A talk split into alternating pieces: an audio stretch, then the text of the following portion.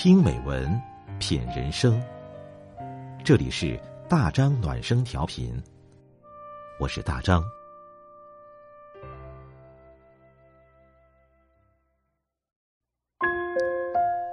朋友你好，今晚我们分享的是余秋雨的文章。一路好奇的人，永远像个孩子。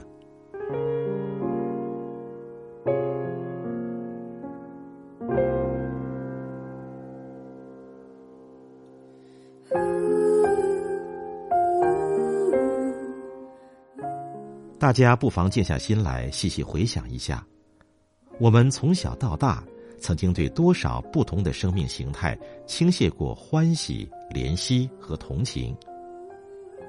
即便在儿时，你曾经舍不得花蕊枯萎、花瓣脱落；你曾经舍不得蝴蝶离去、蜜蜂失踪；你曾经舍不得小猫跌跤、老牛蹒跚；你曾经舍不得枫叶满地、晚霞褪去。即便在儿时，你喜欢看阿姨们花衣缤纷，你喜欢看叔叔们光膀挑担，你不忍听小孩子因饿而哭，你不忍听老人家因病而泣。这一切谁也没有教过你，你所依凭的只是瞬间直觉。这些可贵的瞬间直觉，便是善良天性的无意泄露。一切美好的生命都处于创造之中，创造的主要动力是好奇。好奇是对不同生命形态的惊讶和探寻，并由此产生一种悬念之力，把已有的不同推向新的不同，新的不同又产生进一步的惊讶和探寻。于是，美好的生命过程就在寻找和参与中蓬勃向前。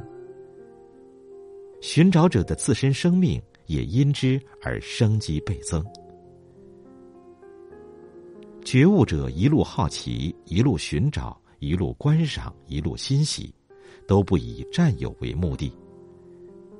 喜欢的东西占有了，很快就失去了好奇，失去继续前行的动力。这让人想起童年的田野，满眼都是无际的鲜花。孩子们追逐游戏、翻滚跳跃，已经与田野和鲜花融成一体。这时，如果有一个孩子要采一把鲜花握在自己手掌里，那就坏了。花茎很韧，采落时会在手上划一道口子。采多了，两手一握，就无法像刚才那样欢快奔跑了，远远落在小伙伴的后面。不知道他们为什么惊呼，为什么大笑。再看自己手上，花都蔫了。这就是说，整个草地全部鲜花，只属于两手空空的人。只有两手空空，才能欣赏无数，接纳无数，而且只有两手空空，才能轻松一路，好奇一路。这又回到了无所倾心的空境美学。一路好奇的人，永远像个孩子。很多人总在竭力摆脱孩子般的单纯和洁净，总想在生命的底牌上涂上各种色彩，填满各种文字。殊不知，所有的色彩都会变成生命的锈斑，所有的文字都会变成生命的皱纹。只有洗去了各种色彩和文字，生命才会返老还童，重拾好奇。天天好奇，月月好奇，年年好奇，似乎永远也长不大了。即使到了苍然暮年，仍然坚持着好奇，一路好奇，直到路的尽头。路的尽头太有悬念了。乐章要结尾了，会不会有一个奇特的高音而卷起满场掌声？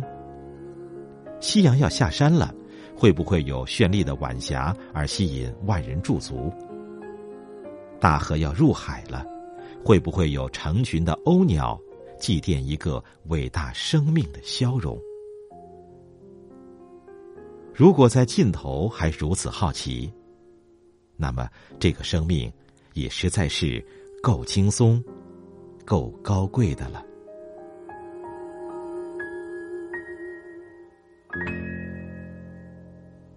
好了，今天的文章我们就分享到这里，感谢您的陪伴，我是大张，祝你晚安。